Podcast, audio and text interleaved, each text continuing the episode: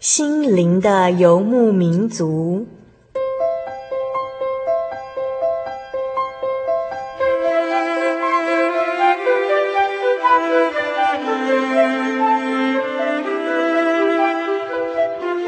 在这个谁都不管谁的后现代社会里，每个人的心灵都是游牧民族。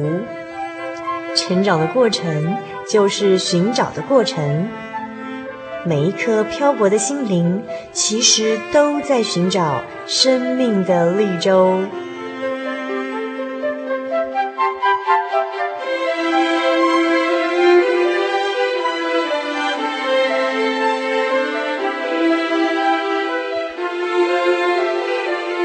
本节目由真耶稣教会台湾总会制作，欢迎收听。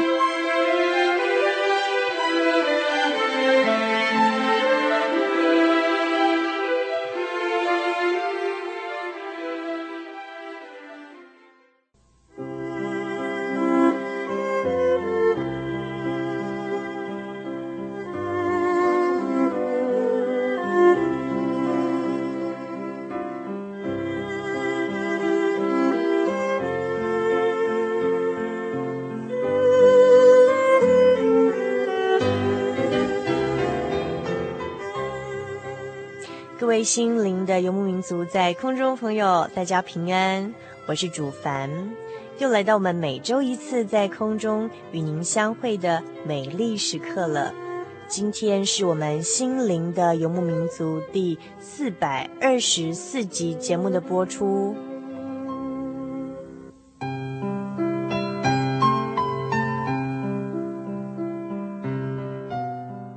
您最近过得如何呢？写信到我们节目当中来，跟我们分享吧。在今天节目的一开始，主凡要来回复一位听众朋友的来信哦。那这是来自于呃台中北屯区的燕谷。燕谷来信说啊，亲爱的心灵游牧民族，你们好。其实听这个节目有好久一段时间了，也参与过圣经函授课程哦。当时自己也受益颇多。后来因为服兵役，隔了快两年，没办法听乐，星期日晚上就都收假回部队了。直到近期回到台中来工作，从事幼教业，才又想起啊，星期日晚上的九点到十点，台中的 FM 九九点一有这个我以往固定听乐的广播节目，包括主持人也更换了耶。P.S. 我从佩芝时代听到 Kevin。后来去当兵，现在听到的是主凡的节目。最近的十一月二十八号那集节目当中，听到 Daniel 分享忧郁症，有提到幼儿成长经历对个人一生的影响，觉得对自己目前从事的幼儿教育很有启发与帮助。所以呢，我想请你们寄给我十一月二十八号及十二月五号两集 Daniel 分享忧郁症的节目卡带，谢谢你们，敬祝平安喜乐，神与你们同工。再回到心灵游牧民族的前游民雁谷敬上。P.S. 圣经函授课程，我好像记得有进阶课程的印象，如果有，可以一并寄给我参与吗？Thank you very much。那嗯，我在这边必须说呢，呃，我们收到像燕谷这样的来信啊，都会非常非常非常的高兴哦。呃，因为燕谷其实算是我们的老听友了，他从配置的时代就听到呃 Kevin。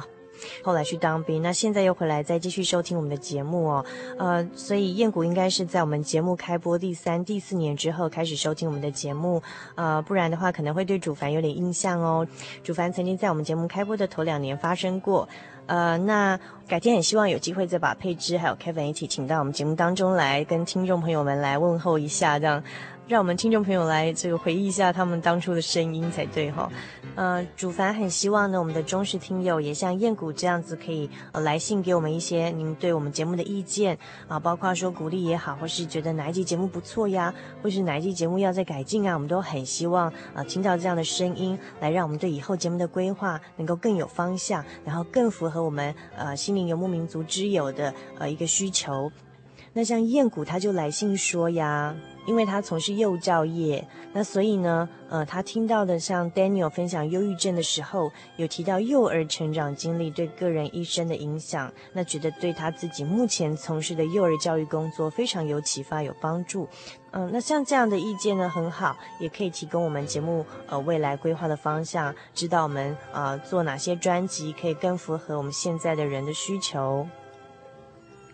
那燕谷还同时提到了另外一点呢，就是说他有印象，我们好像有个进阶函授课程，他不晓得是否可以继续的参加。那我在这边呢，也再进一步介绍一下，就是说，如果我们听众朋友当中有想进一步认识啊圣经真理或认识这位天上真神的这样的意愿的话，您可以来参加我们的啊圣经函授课程，它有传统邮寄的版本，也有纸本的。然后这个这个初级的啊圣经函授课成结业之后呢，可以再继续的参加进阶圣经函授课程。如果你也像燕谷这样想继续参加我们呃进阶函授课程的老朋友。可以来信到我们节目当中，台中邮政六十六至二十一号信箱，传真号码零四二二四三六九六八，注明心灵的游牧民族节目收。你也可以 email 到 host 小老鼠 joy 点 org 点 tw，或者您直接上网站来参加这网络的圣经函授课程也是可以的哦。网址是 joy 点 org 点 tw。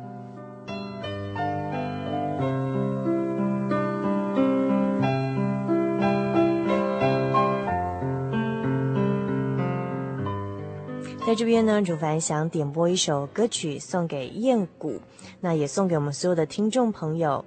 嗯、呃，这一首是由瑞典的残障福音歌手莲娜玛利亚所演唱的《每一天》。那因为他唱的版本是瑞典语，所以我在这边简单介绍一下他歌词的内容。每一天所度过的每一刻，我得着能力胜过试探。我倚靠天父周详的供应，我不用再恐慌与挂念。他的心极仁慈，无可测度。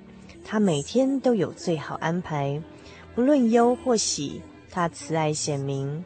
劳苦中他似安泰，每一天主自己与我相亲，每时刻四下格外怜悯。我挂虑主愿安慰与担当，他的名为测试与全能。接下来呢，是我最喜欢的一句喽。他保护他的儿女如珍宝，他热心必要成全这事。最后呢，歌词提到，帮助我当困苦艰难来临，牵着我就像慈父的手，每一天每一刻飞逝无影，带我走进应许之地。那为什么主凡要点播这首歌曲呢？因为主凡很高兴收到燕谷的来信，知道我们有啊听众朋友呃去当兵再回来之后又继续在收听我们的节目哦。因为我觉得很感谢主，然后带领呃燕谷平平安安的当兵回来之后有好的工作，然后又回到我们的节目。我们的天赋就是这样子哦，他希望每一天每一刻都可以带领我们的手来走过啊每一个困难的时刻。我们也希望呢，就像歌词里头所说的。让天赋呢带领我们每一个听众朋友，每一天保护我们，就如同他视为珍宝的儿女这样子哦。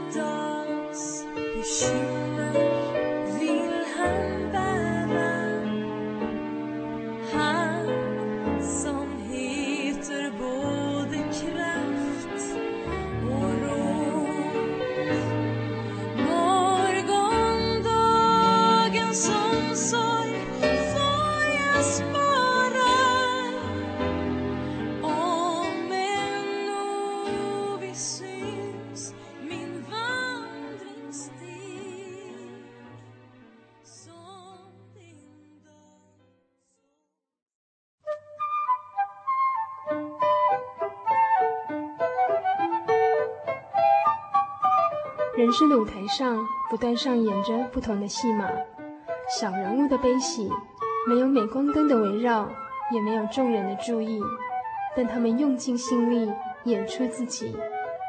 或许您将在他们的生命故事里头看到自己。小人物的悲喜。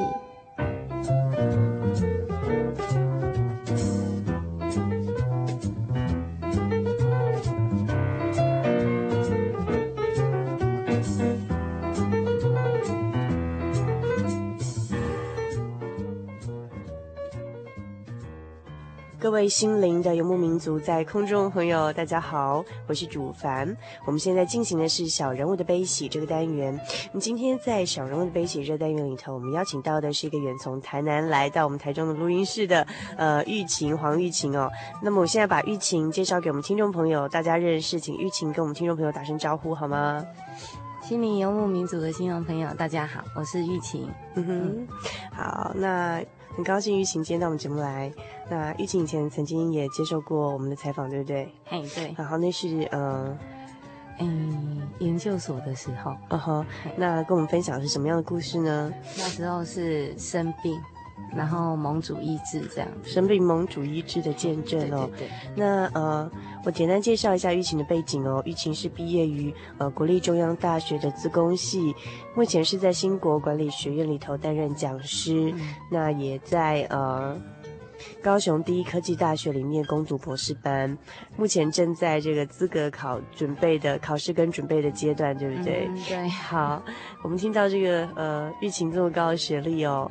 然后又在学校教书啊，那我们会觉得说一定是很聪明的小孩这样子，很聪明很优秀才可以达到一定的成果。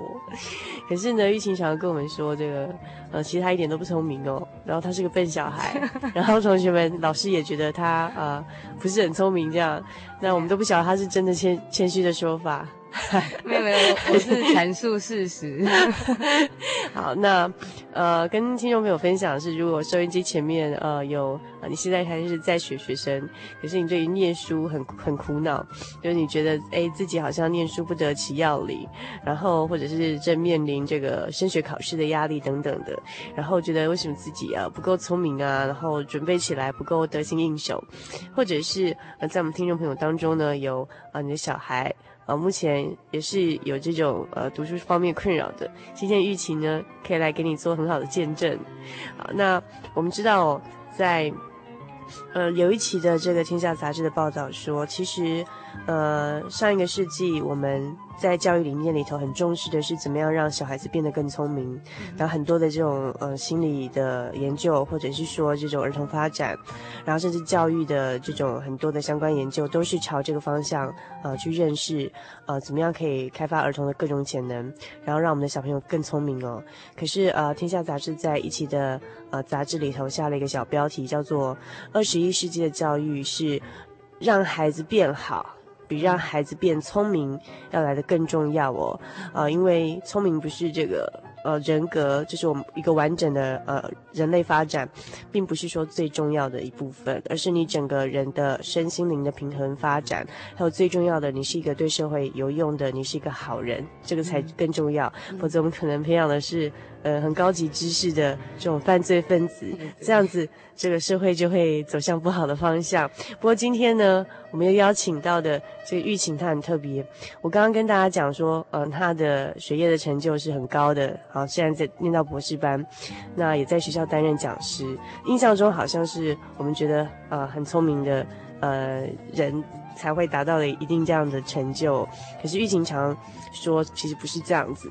那呃，玉琴到底是不是聪明呢？还是她所说的是个笨小孩？我不晓得。但是我可以跟大家确定的是，他是一个好人。他是一个非常有，呃，美好灵性、非常有灵性智慧的一个非常有美德、好品德的一个教会的好姐妹。那嗯、呃，所以我今天特别邀请他来了，呃，跟我们讨论这种读书的方法，他是怎么样让自己克服在读书上的种种挫折跟难关，到底是怎么样让自己达到这样的一个目标哈？那呃，但最重要是邀请他来的原因，是因为呃，不只是重要是读书方法，呃，而是说呃，他在这个品德灵修上不断的、时时的提醒自己哦，那就是。呃。主凡今天特别邀请他来的原因，因为呃，其实我们在培养小孩子往这个更聪明，或者说学业发展的路上，其实还有其他的这种灵性的发展是很重要的。那今天邀请玉琴跟我们分享，是说为什么你常跟我们说你是个笨小孩的，甚至还有人嘲笑你这样子。嗯哼，其实我大概从国中开始，那那时候的学业成绩就。不是很好啊。虽然我我国中时期呢是在前段班，就人家讲的比较好的班级上上课，但是呢，我的名次一直都是在后面的。那一直到国三的时候，老师他其实也有讲，多后面啊，几乎是倒数第十名内了。嗯、哼哼 对，然后应该没有考有考过倒数第一名吗？还没有，还没有，然后就倒数十名就对了。对对对，然后那时候。我印象很深刻的是说，老师曾经讲，就说那后面那倒数几名的那个同学啊，其实，嗯、我也不不奢望他能够考上高中，因为我们那时候我们是很希望说可以考上一间公立高中这样。我那时候就在想啊，我都被老师放弃掉了，那我还我还我还要做什么努力？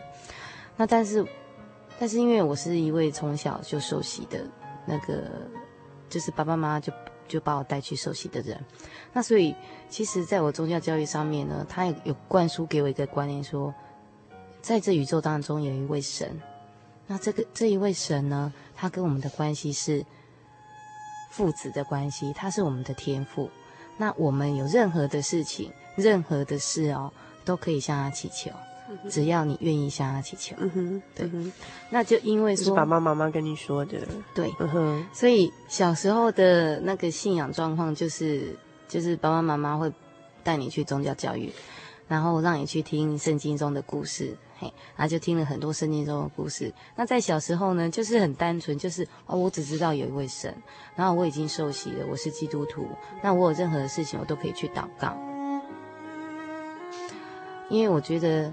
老师都讲白了，名次蛮后面那几个应该考不上了。嗯，他把所有的希望都寄望在前面全班的前几名。所以你对你应该是被老师放弃的那一群就是。老师说大概全班前三十名左右有希望上公立高中。哦，那你应该是第四十名之后。对。然后我就说啊，那我就是那个没有希望的人。对。嗯、其实我们的老师对我们都很好啦。然后他他只是很客观的角度去讲说，就他以往的经验，一般而言的话，大概前三十名考上公立高中是没问题的，后面那几个呢就看运气了。对，那就在这样的状况之下，我就跟我妈妈讲说，可是我如果不继续升学的话，我觉得未来的道路可能没有那么好走。对，那我妈妈就说，那就只能够祷告了。嗯嗯。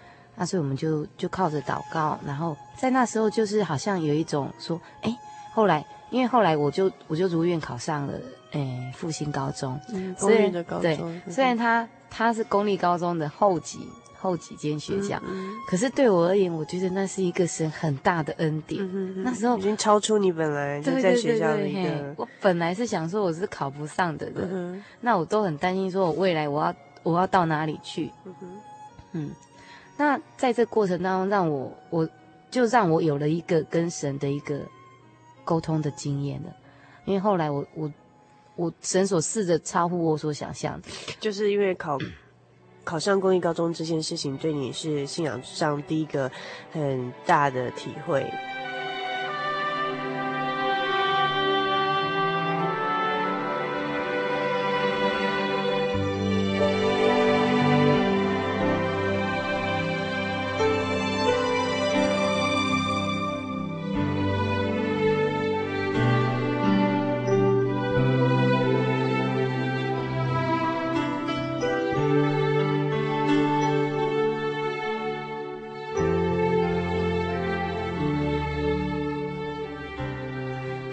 那时候哭的更厉害，怎么了？我高中的时候是第一次经验说，哎，我可以去求神。嗯、然后有了这个经验之后呢，我就哎在考大学的时候，我就跟主任讲说，主任，所以都让我上高中，我求求你让我上一间大学吧，不然的话这掉在中间，你上不上下不下的，那真的我不知道我不知道去哪里耶。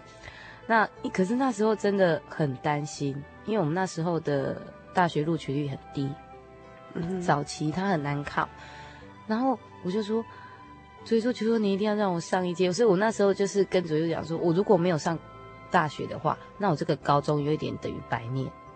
最后的时候呢，其实我日间部没有上，嗯，所以当我日间部没上的时候，整个心都凉掉了，嗯，然后我就想，那怎么办？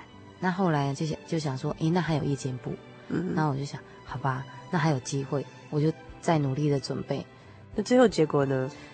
我进去是淡江大学夜间部机械系，机械系，对，我大一是机械系，嗯，然后进去的时候就很高兴哦，然后很高兴的时候就。但是高兴的时间毕竟就是暑假那个时间，很快乐的一阵子之后，然后接下去就就开学。开学之后呢，总是想说大学的生活跟高中生活应该会有所不一样。可是当然我念的是夜间部，所以就是单纯我们是五点多就上课，就单纯五点的时候就到学校去上课，啊上上上晚上十点，然后就回家。嗯，啊所以我就想，诶跟高中生活也是差不多嘛，就是念书，所以我我我的大学生活其实也就是在念书。然后那时候就觉得说，这个科系好像也不是我想念的，可是我不知道我我应该去念哪一个科系，嗯、因为我对我性向其实不是很了解。讲老实话，我不是我不是说从小就知道我要走哪一条路的人，嗯，只是在神的带领当中，当等到我走到现在，我回头一看，才发现原来这条路是神为我所预备的。嗯哼，然后就在那当时的时候，我就觉得说，哎，我就开始看那个课程嘛，然后就觉得这个科系好像也不是我所想要念的。那我就在想，那我要念哪一个科系？啊，那时候只能讲说就很单纯的，突然间就是，也不是突然，就是心里有一份明白，就说我想要念资讯。为什么突然会？呃，我觉得也。也可以这样讲，就是说，像那时候我哥哥他是念大同工学院的资讯经营系，然后他就是碰资讯的。那我那时候有看到我哥哥在写程式，嗯，那我那就他在玩电脑，你就觉得电脑很好玩，也想要念这个。他不是玩 game 哦，他不是玩 game，他是他是真的在学习，然后是在写程式。那我看那那时候我们还是 DOS 系统的哦，就是很早期的系统。刚玉琴跟我们分享的是，他到了大学之后呢，他考虑到说常常不是他的兴趣，他想要转系。那究竟他是否能转系成功呢？然后他往后的人生路途又有什么样这种呃挫折，然后面临挑战的经验呢？我们稍后马上回来，请玉琴跟您继续分享。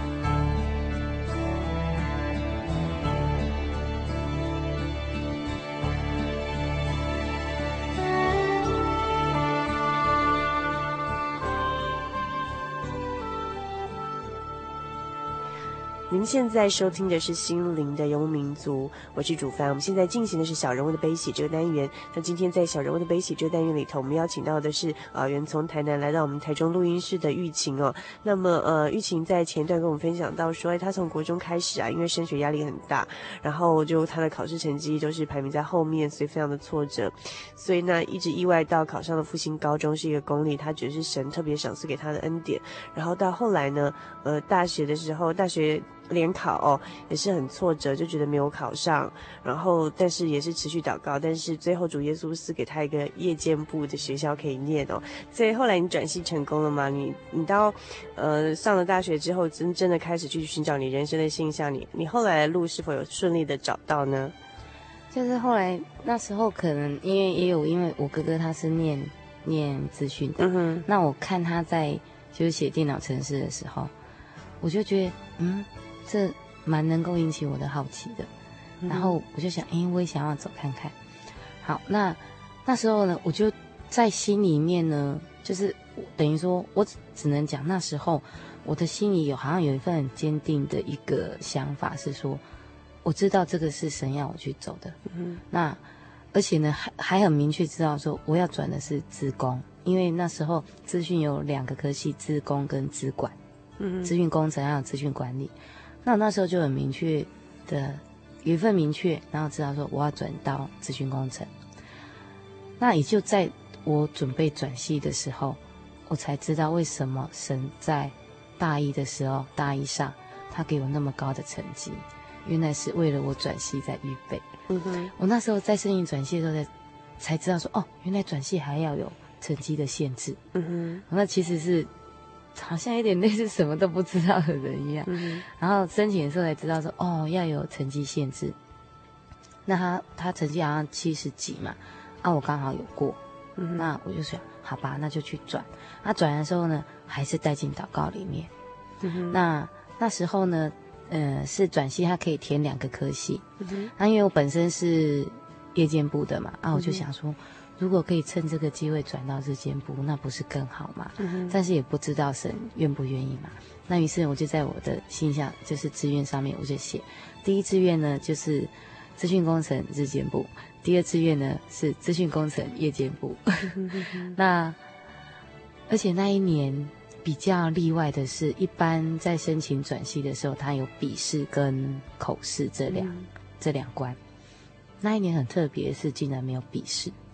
嗯哼，嘿，那讲老实话，不然的话，你其实没有准备，对不对？因为，因为本身已经很认真在准备机械系的课程，所以其实不会有时间再去多准备资讯系的笔试。嘿，对，嗯哼，那那时候等于说，我只能讲说，如果那时候他要考笔试的话，我可能，可能就是没有办法。嗯哼，对，那就等到说我申请的时候，然后才知道说啊，原来今年竟然没有笔试。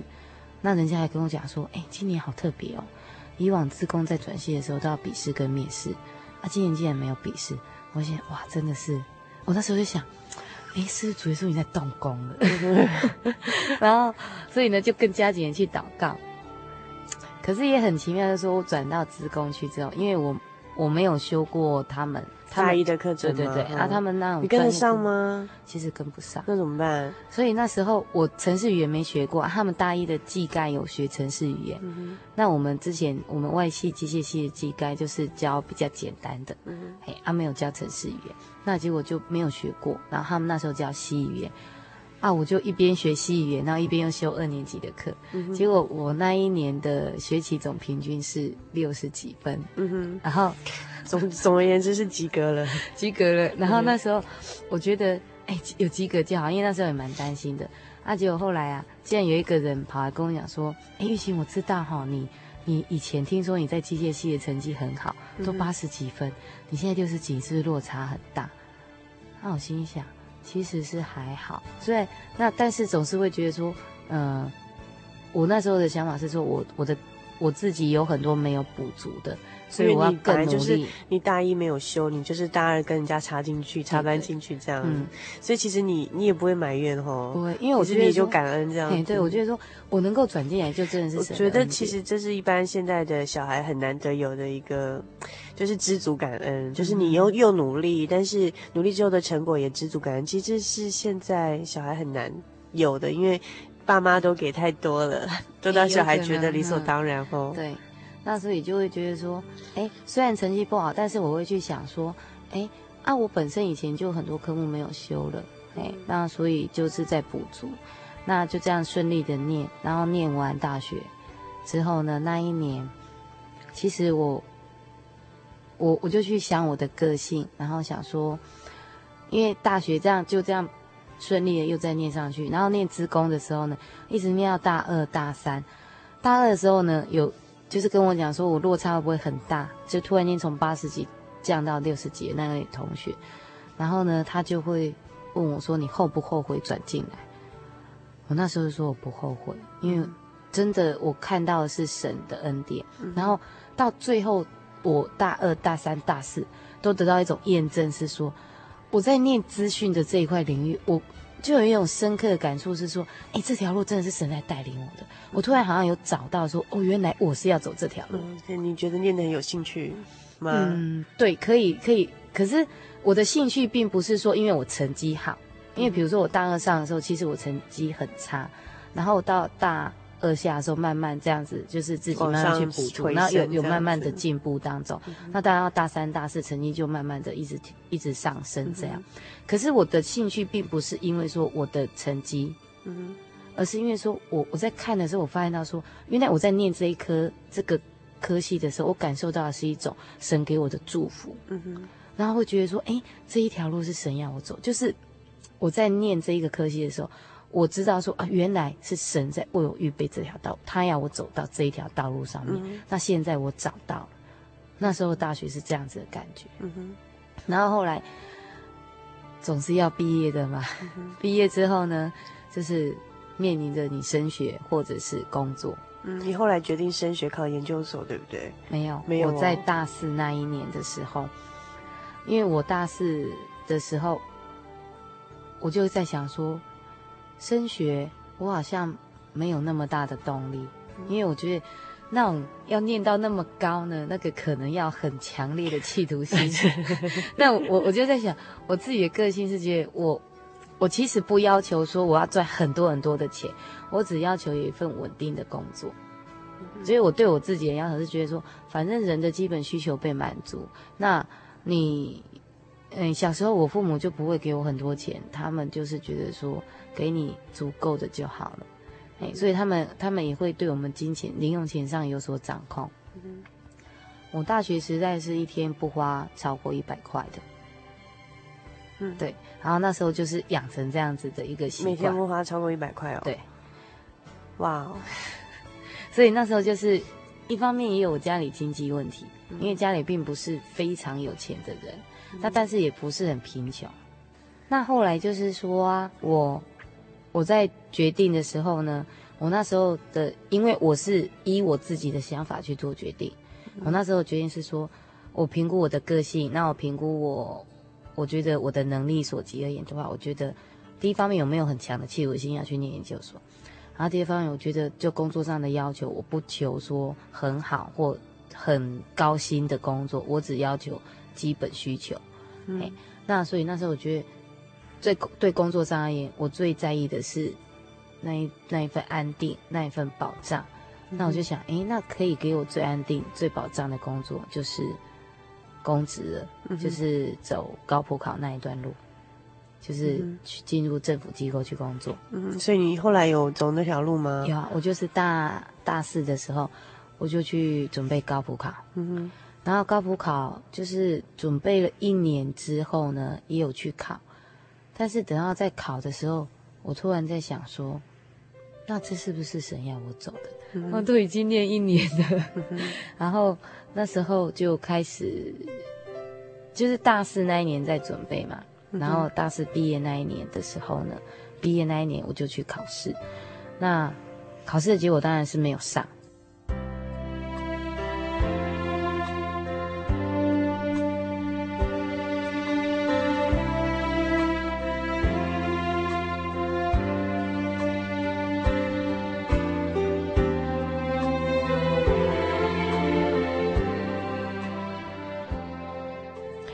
有上的时候，我就在想说，那主耶稣你要我走哪一条道路？因为我我就想说，我自己评估的结果是要走高普卡，好，所以后来我觉得好像，可是神好像又不是要我走那一条道路。于是我就再去问，就是问说，那对于将来的人生涯规划当中，应该要去处理哪些事情？那我问的方向是以就业上而言，因为我那时候想说，那高普考没上的话，那就出去工作。对，那那时候也是家里经济有出现一些状况，嗯，所以也因为考量很多点，所以就觉得我一定要出去工作。嗯，那后来呢，就是跟人家跟我那时候有问一个学长，然后我就说，那将来在工作的时候注意事项啊等等啊，或者是就我现在这个学历出去外面的话，够不够？然后在我跟他谈的时候呢。很奇妙的一点是说，我在跟他谈的过程当中，他只他只是给我建议，他说，如果你不考虑升迁问题的话，当然你大学这个学历也 OK。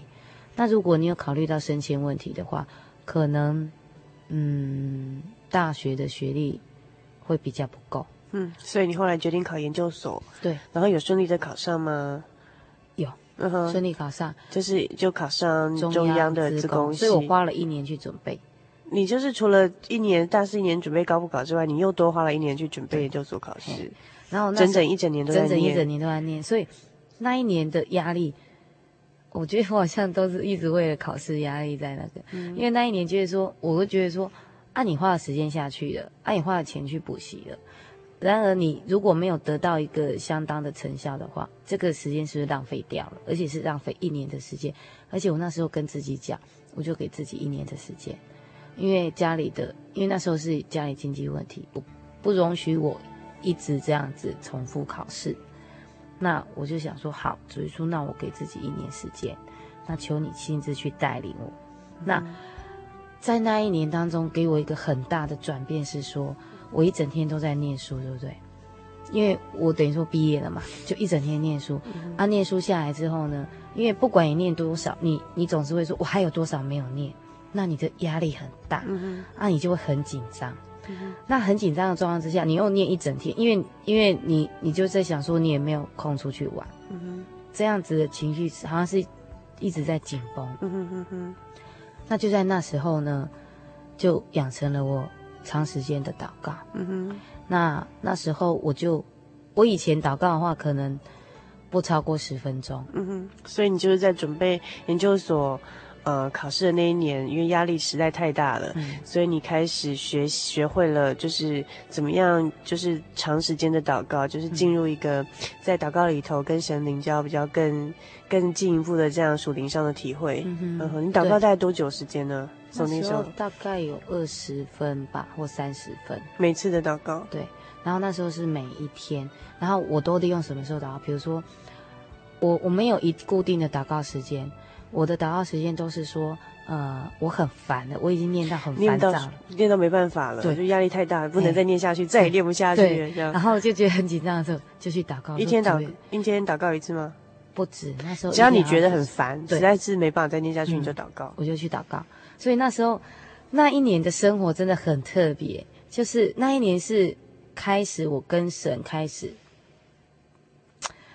因为我们的。我们以虽然是从小受洗这样来讲，可是呢，对神而言的话，总是处于一种知道。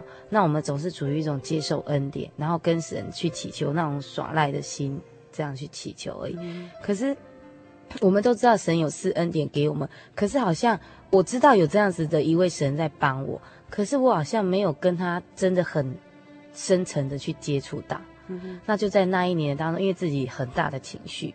那那一年当中，我有一位学姐，然后她她是在她是在教会工作。那我只要受不了的时候，我就打给她。打给她的时候，我跟那个学姐讲说：“学姐，我很需要一个人跟我祷告。嗯”那因为我没办法去教会嘛，我需要念书。我说：“学姐，我现在好想祷告，你陪我一起祷告好不好？”嗯、她说：“好。”那她就在教会那边祷告，我就在我家祷告。然后就在那个时候就养成了。好像因为你你很需要一个人，嗯、那你又很需要跟跟神需要神的帮助，那你好像是一种催逼的环境，然后我我就觉得那时候我也觉得自己，哎，怎么能够祷告那么久？嗯，啊，一直走过来之后，我才发现，原来这个祷告的习惯是神在帮我养成的。嗯，那就这样子，这样子的祷告过程当中，就祷告那一年的读书，真的就是那一年生活就是读书，然后读累了就祷告，啊，祷告之后恢复一点，就是情绪被有一种被安抚，因为祷告完之后，你会觉得你那一种好像有一种内在的力量浇灌下来。嗯哼，然后你有一种比较可以去面对的心，然后情绪就你的情绪就有一种被安抚、被安慰的感觉，然后你觉得说主耶稣真的有听到了，嘿，然后呢就就再继续念书。其实我在这边帮玉琴解释一下，就是说，因为嗯，就是说如果我们祷告已经变成每天是一种形式，嗯、就是说已经习惯，只是一种习惯祷告，其实你。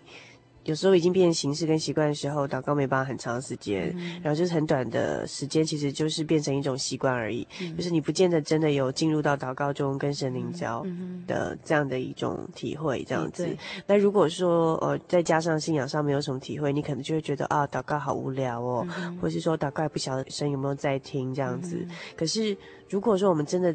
静下心来，用心更长长时间的祷告去体会的话，就像玉琴讲，她在考研究所那一年这么大压力之下呢，啊，因为家庭的经济压力，然后自己又是全心念书，嗯、觉得一方面觉得考不上会有很大的罪过感，这样子后，呃，这样很大压力下就强迫不得已环境催逼他，只好去。更加的依靠神，就是每次念书念到烦、念不下去的时候，哦，那真的会很烦。因为全心准备念书，一整天坐着哦，坐着这真的是就已经够累又够闷了，然后又不敢出去玩，那种更累的、更闷，那种压力实在是实在是非常大。那可是因为在就是在在困苦的环境中，才会让人思想神。对，所以说这个人家说，这个世界上伟大的这种呃，就是说宗教家都是在类似像沙漠这样环境产生下来。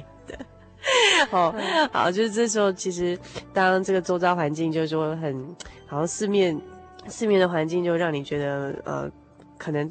往哪个方向走到碰壁的时候，其实是人面对神最好的时候。所以这时候疫情开始学会了，也是其实应该说神帮助这时候学会了，嗯、呃，更长时间深入的祷告，从深入的祷告中去体会到神。嗯、所以如果听众朋友呃有曾经尝试要祷告，但是觉得说呃好像祷告没有什么体验，其实、嗯、其实我觉得像玉琴她是一个很好的例子，就是说在一个这种压力很大的环境下，给自己一个环境的催逼，嗯、呃，变成说你心中的痛苦没有办法去。找人倾诉，这时候有这样的动力去长时间祷告。其实，在你真的静下心来的时候，你会发现说，其实神一直在垂听你的祷告，他一直就在你的身边，对不对？对。所以玉琴这时候就是说，他从这时候开始感觉到说，你的祷告是神真的有听到的，而且是心里深刻的感受到，而不是觉得说你好像一个人在那边讲话这样子，对，对，对不对？你就，你就觉得很奇怪，就是说你，因为你有原本很紧张、压力很大的时候，你好像得到一种安慰。那。我不知道怎么去形容，那就是一种安慰的力量下来，然后甚至呢，可以让你的情绪平静。嗯嗯、那你平人在平静的时候，才可以去面对所有的问题。那因为你念书还是需要有一个安静的心去念，那就因为这样子，我每次每一天就是靠着祷告，然后呢，就就去平静下来之后。再去念书，嗯嗯嗯嗯，所以那我们可以预期你后来一定是顺利的考上，而且还考上很好的国立大学中央自工吼，非常好的这个学校这样。子。那其实进了这个，尤其是女生哦，女生念实在是，我觉得女生念理工还要念到这种，也就是。像自工那种理工研究所都很厉害，我觉得真是蛮难的。嗯。可是你知道吗？我那时候我不是性别歧视，但说实话，我实在觉得这种逻辑思考 男生比较厉害，然后语言那种情感的那种感受力女生比较厉害。嗯哼。可是我真的考进中央的时候呢，就遇到一个问题，嗯、就是说，就像你刚刚讲的，男生跟女生之间那种差别的问题，这绝对不是不是说。呃，人家的歧视，尤其是尤其是特别是资工系的，对不对？因为以前在我们班上有一个，他也是学资讯的，来念我们这科系，算人文科系。嗯、然后其实有一次他上课的时候，就他的作品很好，哦，他开他开发一个资讯产品，然后呃老师就很赞美啊。然后可是他就很诚实说，老师这个城市不是我写的，但是是我规划的，他是我以前的我念资管系的班上的一个人写的。然后老师就跟他聊说，嗯、呃。为什么就是他写的比较好？然后他就说，因为他是男生，然后全班都觉得很错愕，跟他是男生什么关系？然后他这时候就解释一下说，其实，在他们的那个班级，就是他在他们那个环境下，有个有个说法，就是说为什么他成绩写的比较好？因为他是男生。然后他其实就说，其实也不是性别，其实他说，其实真的是性别差异，就是在。一般的水准下，女生可以达到，但是就是在那种你要做到很棒，那样写的很好那种，就是说要变成说，真是感，就是一定都是都是男生，当然这没有一定会有，凡事必有例外这样子。对对对。所以，但是念到像中央大学那么好的学校，又是资工系这样的领域，那玉琴刚刚就提到性别的问题，就觉得自己其实好像，好像。你说你好吧，你继续讲吧。不过我 我可以猜出来，你是不是觉得自己有一些瓶颈，没办法像一些同同学那么的，好像很聪明这样，或者说他们可以做到那么棒？其实那时候我在找指导教授就出现问题。嗯，然后找指导教授的时候呢，嗯、呃，当然我我找我那时候就想说，现在最热门的是什么？哦，网络。那时候最热的是网络，那我就去找网络那走网络这一块的指导老师，他们是跟我说都满了。然后呢，呃，我会发现说我在找指导教授的过程里面，就是老师都会觉得，哎，你是女生哈。嗯。结果你知道，我我就是找老师的时候发现说，竟然老师会认为说啊，你女生，然后体力比较不能负荷，他们是用他们说，我就不能够给你太大的压力。然后，因为像他会要求，比如说一般念资讯的，有可能熬夜一整天写程式，然后是晚上都不睡觉。嗯，有这么拼吗？有有有，熬夜然后都不睡觉，然后甚至呢，他们也要做顾机房的动作。那顾机房也，你叫一个女生去顾，嗯，太不安全了。嗯，所以等于说女生有身份上那种性别上的差异存在，那老师就会觉得说，她很多事情如果是男生就很方便，嗯，那是女生反而是造成她不方便，嗯，所以才会造成说在资讯这个领域而言的话，比较女生比较。好像受到歧视，但事实上我觉得这不是歧视，这是一种本身性别的差异问题。因为事实上你是，比如说，如果如果实验室安排你说，你一整晚你要顾在那个电脑，就是机房，不是一般的电脑，其实也很难排。你说这种事吗？他很难排。那可是如果老师需要呢？对不对？嗯、那等于说老师就必须再去调派人手，那这是增加老师的麻烦。嗯，所以就是没什么人愿意收你，就对，对，对。你 后来怎么办？那后来我就在在去谈了几次之后，其实是蛮蛮难过的，又受到小伤害。嗯、然后呢，就再去祷告。然后我就说：“主耶稣，中央是你所赐给我的，那也是给了我一间学校。可是现在我没有指导老师怎么办？”然后我说：“主耶稣，你可不可以？你可不可以再帮我找指导老师？”嗯哼，因为觉得说好像没有办法找到找到一个合适的，而且呢，而且因为我被取上的，所以比较有名、比较热门的老师已经先被人家都抢走，对不对？啊，所以剩下的像是有一个影像的，他说我有没有兴趣？可是我那时候就说，其实我对影像没有，就是好像提不起那个劲。嗯，嘿，那后来啊，我带进祷告里面，然后呢，就是。祷告一阵子之后，我就在我因为好像也有办报道嘛，然后等等的要一些手续，然后我就去中央大学，然后在戏班那边啊晃了晃，然后就看一看东晃晃西晃晃，就这样，然后就晃到那个戏班在二楼，然后实验室在三楼，有各个实验室，然后我就想说啊，去那边晃一晃，看看有什么线索，然后就就晃到那边去的时候。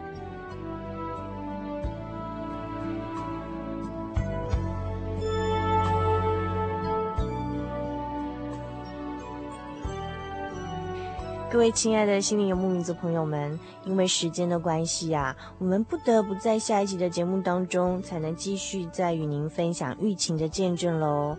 嗯，在今天的节目当中，玉琴跟我们分享了她的求学历程，在每个关键时刻靠着主安然度过。在大学求学的期间呢，因为巨大的课业压力，也是靠着祷告而得着平静安稳的心。在神的陪伴下度过孤单烦闷的苦读时光哦，终于玉琴考上了国立大学的资讯工程研究所耶。不过呢，在未来，玉琴又将遭遇哪些困难呢？神又将如何帮助玉琴来度过这些困难？为她安排了怎么样的往后的路程呢？请您继续期待我们下一集的节目，不要错过喽。不要吵。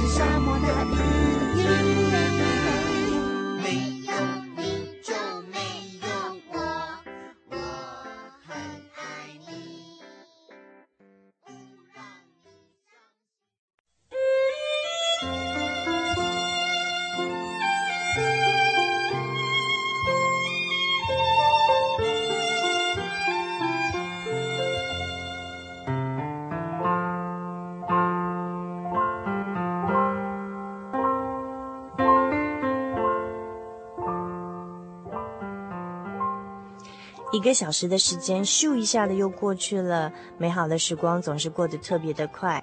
如果您喜欢我们今天的节目内容，希望将短暂的节目时光换成更长久的贴心收藏的话呢，您可以来信索取我们的节目卡带。如果您希望进一步认识这位天上的真神的话呢，您可以来信参加我们的圣经函授课程，或者是上网参加网络函授课程。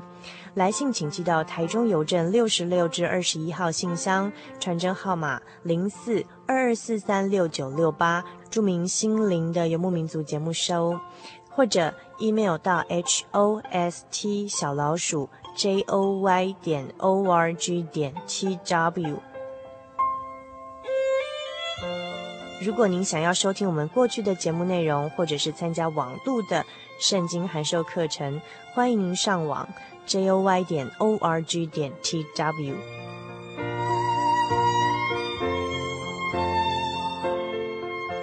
在今天节目的最后，主凡要和您分享的圣经经节是箴言二十章十五节：有金子和许多珍珠，唯有知识的嘴，乃为贵重的珍宝。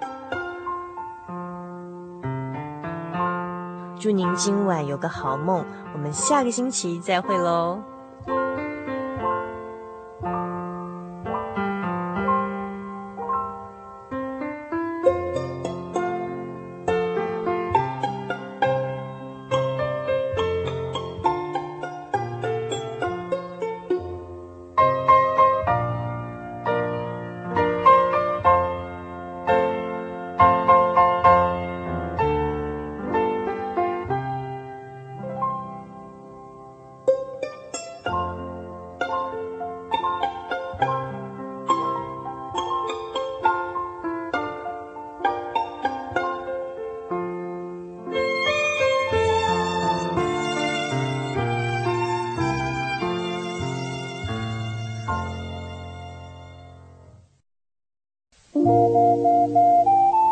街上曾经看过这样的招牌“真耶稣教会”吗？